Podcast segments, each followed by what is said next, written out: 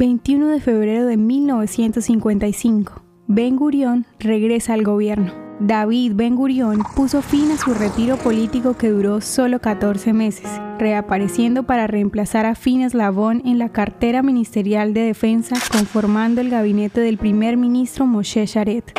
El regreso sorpresa de Ben Gurión sorprendió a los socios de la coalición de Sharet y se produjo después de la renuncia de Lavón tras las consecuencias de un fallido esfuerzo de espionaje israelí en Egipto. Las controversias en torno a este desatino y las crecientes tensiones con Ben Gurión llevaron al primer ministro Sharet a renunciar meses después.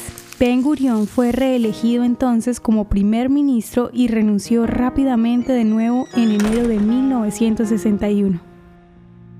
¿Te gustaría recibir estos audios en tu WhatsApp? Compartimos nuevos episodios todos los días. Suscríbete sin costo alguno ingresando a www.hoyenlahistoriadeisrael.com. Hacerlo es muy fácil.